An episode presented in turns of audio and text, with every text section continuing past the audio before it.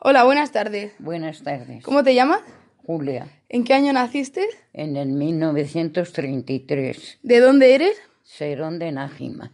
¿Cómo era la educación en tu infancia? Pues era muy buena. Teníamos mucho respeto a los padres, a los profesores y a los curas. ¿Cuánto tiempo estuviste estudiando?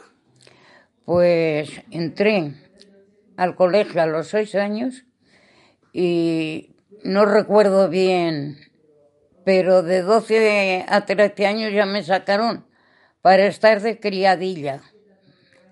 ¿Quién acababa antes los estudios, las mujeres o los hombres? Pues lo acababan los hombres porque los sacaban antes del tiempo del colegio para ir a trabajar con los padres. ¿En qué trabajaste? hacer las vainas de mi casa. Después, en el tiempo libre, me puso, me puse a ser niñera, a cuidar niños y a llevar agua a las personas que no podían, porque había que llevar el agua de la fuente, que no había en casa. ¿Crees que te pagaban bien para todo el trabajo que hacías? No, me pagaban poquito. ¿Los hombres ayudaban a las mujeres en las tareas del hogar? No. En cambio, las mujeres hacían las tareas del hogar y salían al campo con el marido.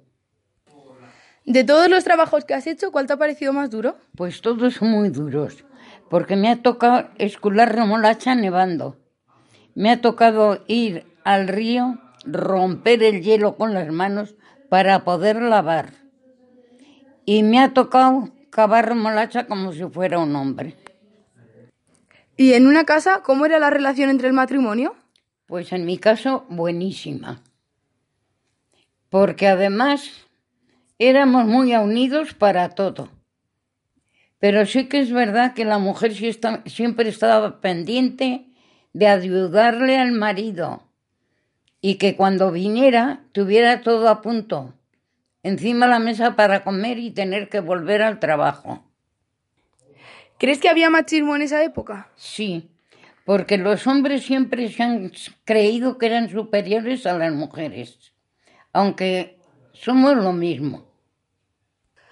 ¿Y desde tu punto de vista, ha mejorado la sociedad en cuanto al machismo? Pues sí, pero todavía queda mucho.